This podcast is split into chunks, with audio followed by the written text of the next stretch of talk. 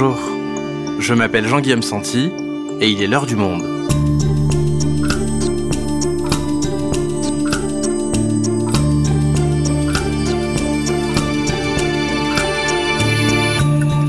Aujourd'hui, pourquoi affirmer que le maréchal Pétain a sauvé les juifs français relève de la falsification historique? Nous allons voir que ce mythe d'un Pétain protecteur n'est autre qu'une tentative de justification invoquée lors de son procès après-guerre, et que prioriser la déportation des juifs étrangers relève plus d'une politique xénophobe que d'un sauvetage des juifs français. Karim Eladj est journaliste au Monde. Il s'est entretenu avec des historiens spécialistes de la période de Vichy, comme Robert Paxton. Avec lui, on fait le point. Pétain, Vichy et les Juifs, les leçons de l'histoire. Un épisode produit par Adèle Ponticelli. Réalisation Florentin Baume.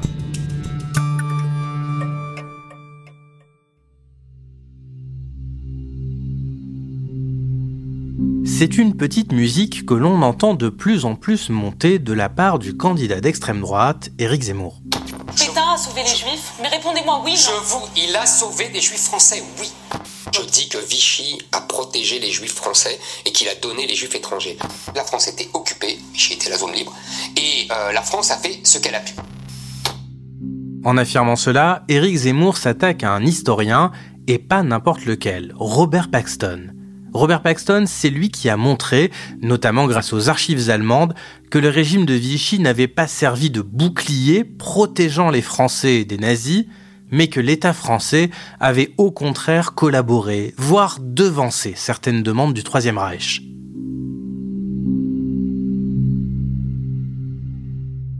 Robert Paxton a accordé au Monde une interview exclusive. Il répond aux candidats d'extrême droite. Bon, je suis en désaccord avec, euh, avec Zemmour sur presque tous les points. Assez souvent, c'est faux ce qu'il dit. Et puis, il me cite nommément, il pense que c'est moi l'instigateur du, du manque de foi du public français dans leur pays. Et je plaide non coupable. Et il n'est pas le seul historien pour qui il est important de ne pas laisser se propager ce qu'affirme Éric Zemmour et que tout se qualifie de mensonge historique. Alors, reprenons par points toute l'histoire. Elle commence en 1940. Le régime de Vichy naît en juillet 1940, à la suite de la signature par le maréchal Pétain de l'armistice après la victoire fulgurante de l'Allemagne. La France est alors coupée en deux. La moitié nord et la façade ouest constituent la France occupée, au sud-sud-est, la France dite libre. L'administration de tout le pays est désormais organisée depuis la ville de Vichy, où siège le maréchal Pétain.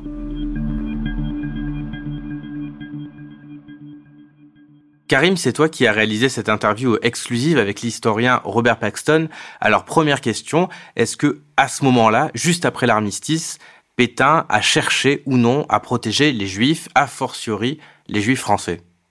Alors non, on peut pas du tout dire que le maréchal Pétain a protégé les juifs français, pour la simple et bonne raison que lorsqu'il arrive au pouvoir, il met en place des lois antisémites, ce sont des lois d'État contre les juifs, et notamment contre les juifs français, et c'est ce que m'a expliqué Robert Paxson quand euh, je l'ai interviewé. Si on commence au commencement, comme il faut faire, en juillet 40, euh, le régime de Vichy cible les juifs citoyens français en même temps que les juifs immigrés étrangers, euh, la législation antisémite de Vichy, qui commence tout de suite, c'est une de leurs premières préoccupations. Elle commence six jours, une semaine après l'installation du maréchal Pétain comme chef de l'État. Les Juifs euh, citoyens français souffrent de ces mesures d'exclusion. C'est eux qui perdent les postes dans l'administration. Euh, c'est pas les immigrés qui sont dans, les, ces postes. Quand Vichy élimine les, juifs des postes administratifs, ce sont les citoyens qui partent. La législation de Vichy cible tous les juifs sans exception. En 2010, Serge Klarsfeld, qui est un avocat, historien et militant de la mémoire des juifs qui ont été déportés, a rendu public un document, c'est un projet de loi, c'est le projet de loi portant statut des juifs, qui euh, en fait est annoté, annoté par le maréchal Pétain. on le voit très bien, le document est beaucoup plus dur après les annotations du maréchal Pétain qu'avant. Donc en fait, oui, le maréchal Pétain a rendu encore plus difficile la vie des juifs euh, lorsqu'il était au pouvoir.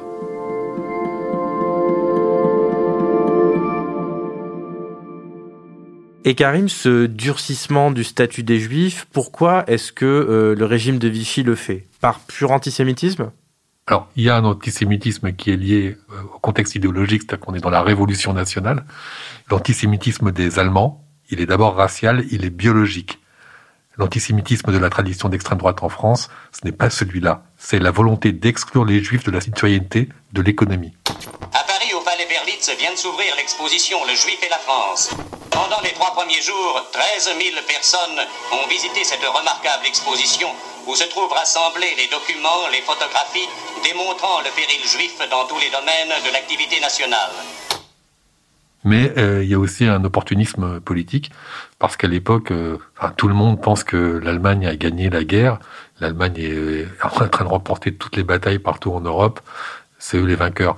Les Français, avec Pierre Laval, le chef du gouvernement de la France, donc de Vichy, et Pétain, le chef de l'État, en fait, ont envie de bien positionner la France sur le nouvel échiquier mondial, à savoir trouver une bonne position de la France en Europe, se faire bien voir d'Hitler. Au début de la guerre, il n'y a pas encore de quotas de juifs exigés par l'Allemagne, mais il y a déjà des déportations et celles-ci vont cibler les juifs étrangers qui vivent en France. Pourquoi? Alors justement, c'est une question que j'ai posée à Robert Paxton. Il faut dire que Pétain n'a jamais demandé explicitement que les citoyens français ne soient pas déportés, mais il y a l'idée que les étrangers doivent partir d'abord au courant de ces deux premières années Vichy parvient euh, de faire reporter l'arrestation, déportation de juifs citoyens français, espérant que euh, la déportation des immigrés, des réfugiés arrivés aux années 30 euh, serait suffisant.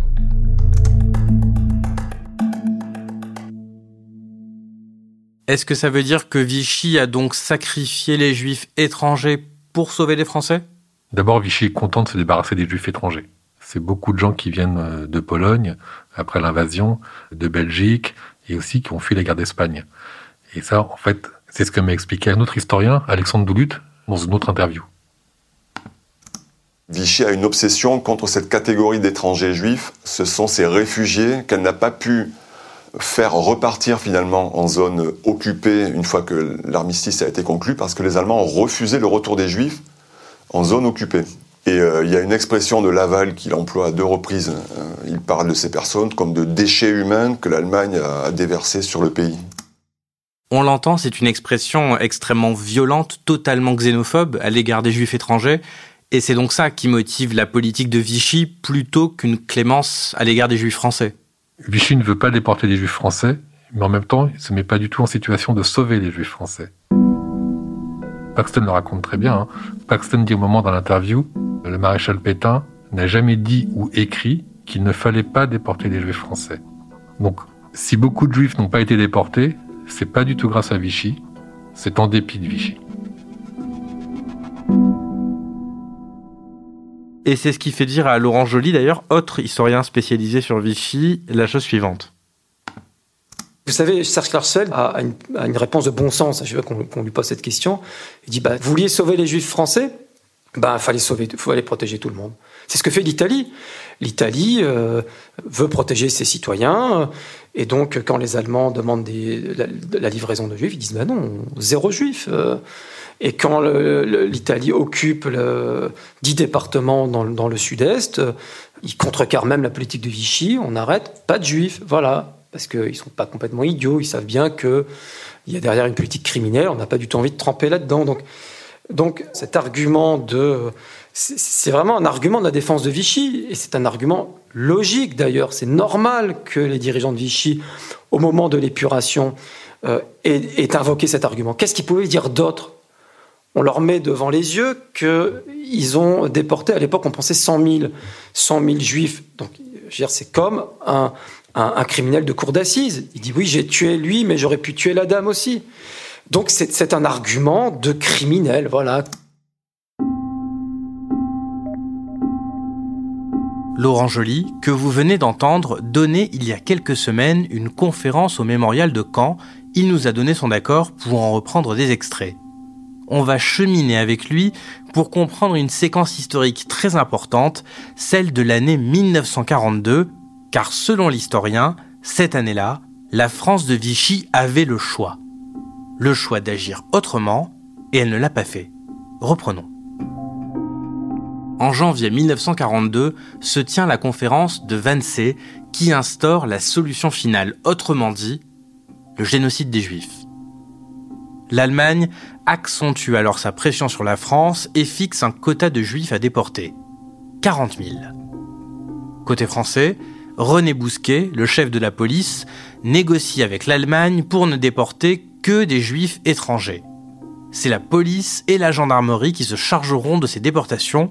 En 1942, les deux sont mis au service des Allemands. Bousquet négocie avec l'accord de Pierre Laval, le dauphin de Pétain, mais Pétain, lui, n'est pas au courant. Pour autant. Alors en 42, il a quand même un rôle fondamental. Parce que, en fait, sans lui, rien n'aurait pu fonctionner. Le maréchal va tout de même jouer un rôle fondamental dans ce qui va suivre. Effectivement, c'est Laval et Bousquet qui font tout. Et, mais il y a besoin de l'accord de Pétain pour faire marcher. C'est des braves gens, ces préfets. Enfin, il n'y a pas beaucoup de gens qui, des gens honorables. Donc, pour faire marcher ces préfets, il fallait l'accord du maréchal Pétain. Et le maréchal Pétain va donner son accord en Conseil des ministres le 3 juillet 1942, Pétain prend la parole et il dit cette distinction entre juifs français et juifs étrangers est juste et sera comprise de l'opinion. Voilà, là, par cette, par cette parole-là, il a donné son, sa caution morale et c'est ce qui explique que les euh, préfets, euh, des membres de l'entourage de Pétain disent ah ben ce qu'on fait c'est pour sauver les juifs français. Hein. on se fabrique cette espèce de, mythe, d'illusion parce que voilà on voit bien qu'il se passe quelque chose de, complètement euh, anormal. Le mythe de la protection des juifs français est en place et pourtant à la première occasion, c'est-à-dire à peine deux semaines plus tard, la pseudo digue protectrice cède le 16 et le 17 juillet, a lieu ce qui restera dans les mémoires comme la rafle du Veldiv. Avant la rafle est étudié le nombre de juifs parisiens.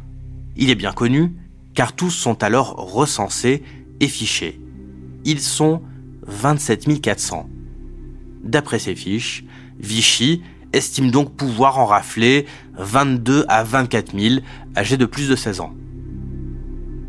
Il faut savoir que dans les circulaires qui préparent cette rafle, un détail d'importance n'est pas précisé. En effet, rien n'est indiqué concernant la marche à suivre si, quand les policiers frappent à la porte, personne ne leur répond. Même lui, le petit gardien de la paix, il pouvait faire le choix de ne pas défoncer les portes là où les gens ne répondent pas. En disant, bah, la concierge m'a dit qu'ils n'étaient pas là. Bon, bah, je vérifie pas. C'est qu'il y a des gens qui sont restés calfeutrés chez eux. Parce que faut pas croire que la plupart des gens ont pu fuir. Deux tiers des gens qui ont échappé, souvent, ils sont restés enfermés chez eux pendant plusieurs jours, le temps de pouvoir trouver une solution. Les agents ordinaires de l'État n'étaient pas tous zélés. Alors j'ai fait tout un travail, euh, arrondissement par arrondissement.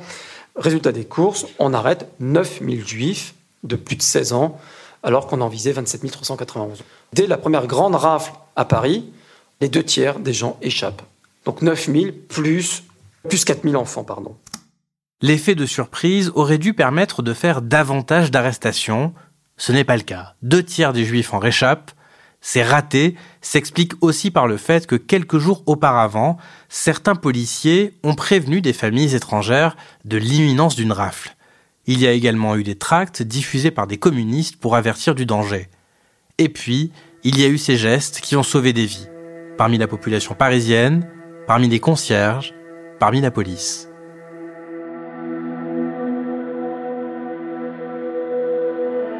Une fois la rafle achevée, Vichy est donc loin de son objectif. Alors l'État français choisit de déporter les enfants raflés. Et parmi les 4000 enfants arrêtés, 3000 sont français. Leurs parents sont des juifs étrangers installés en France depuis 10 à 20 ans et eux sont français en vertu du droit du sol inscrit dans la loi depuis 1927. Ce sont donc 3000 juifs français qui sont déportés à Auschwitz. Aucun de ces enfants n'a survécu. Et ça, c'est une chose que Vichy a choisi délibérément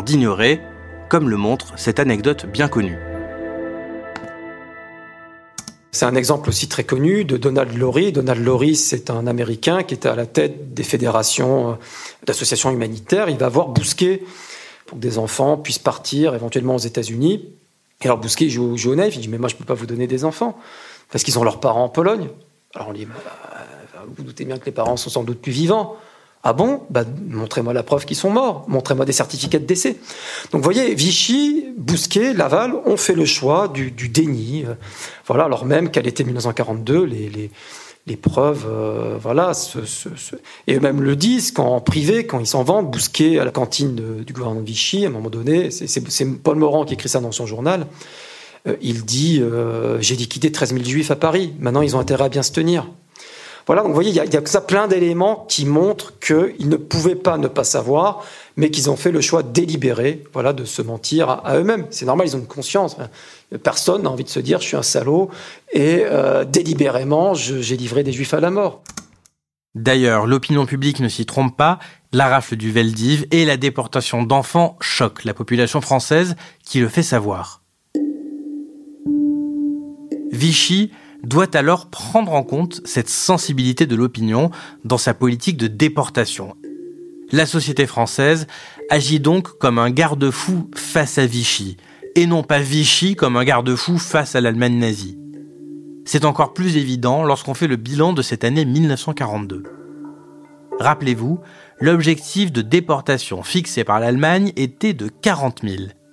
Eh bien, en novembre 1942, la France a déjà déporté 41 800 juifs, donc davantage que demandé. Ce zèle, l'administration de Vichy va même le récompenser. Les agents qui ont le plus participé à la rafle du Veldiv sont ceux qui ont été le plus promus par la suite. Ce ne sont pas forcément les plus antisémites, mais ce sont les plus carriéristes, les plus opportunistes. Cette année-là, la France de Vichy a fait le choix de mettre à la disposition de l'Allemagne nazie sa police et ses gendarmes. Et on peut se demander en quoi cela a changé la donne. Cette fois, c'est l'historien Alexandre Doulut qui nous répond. Si le gouvernement n'avait pas donné sa police finalement et sa gendarmerie, son administration, ses préfectures, ses fonctionnaires euh, n'avaient pas donné ça aux Allemands pour traquer les Juifs, évidemment il n'y aurait pas 75 000 déportés juifs en France. C'est impardonnable. Et sans, sans cette participation, les Allemands étaient euh, incapables d'arrêter autant de personnes, c'est une évidence.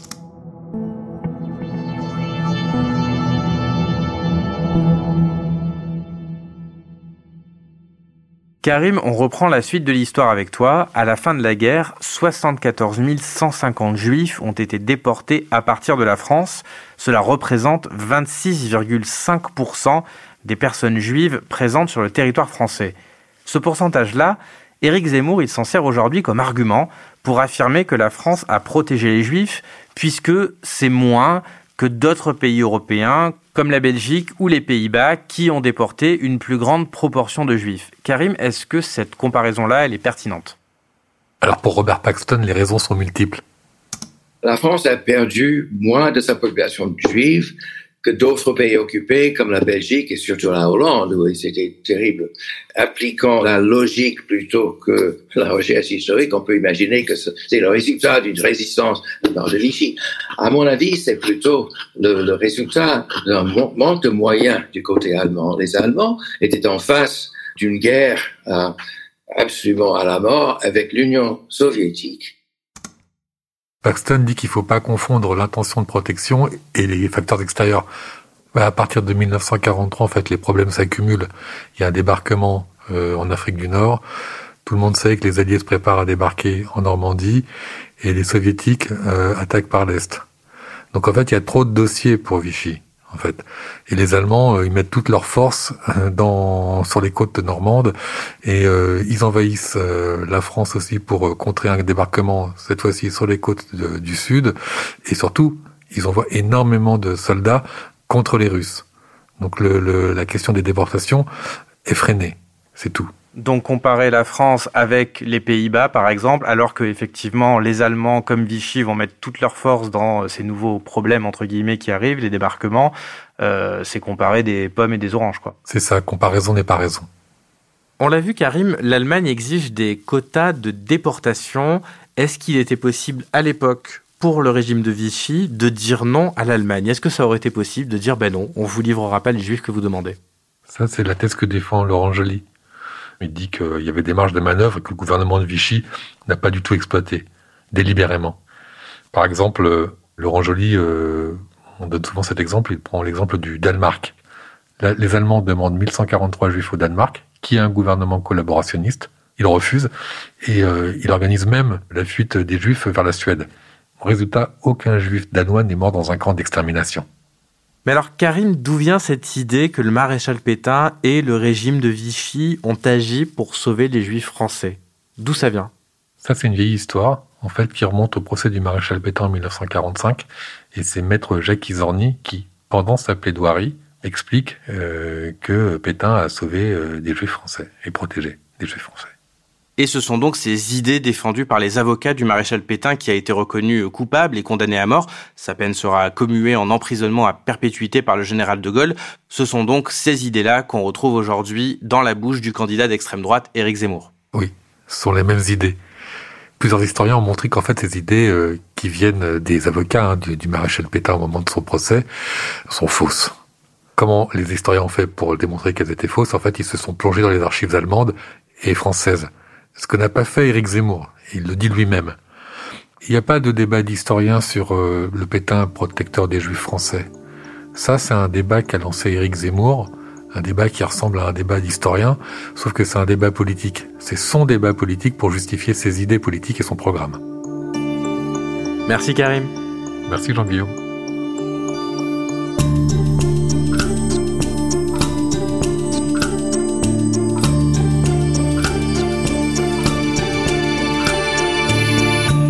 Si vous souhaitez en savoir plus sur le sujet, vous pouvez aller consulter l'intégralité de l'interview de Robert Paxton sur YouTube ou dans la rubrique Société en allant vous abonner sur notre site.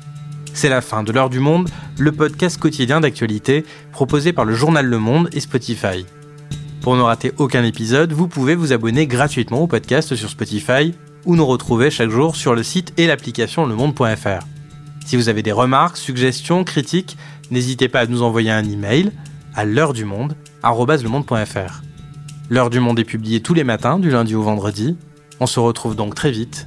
À bientôt.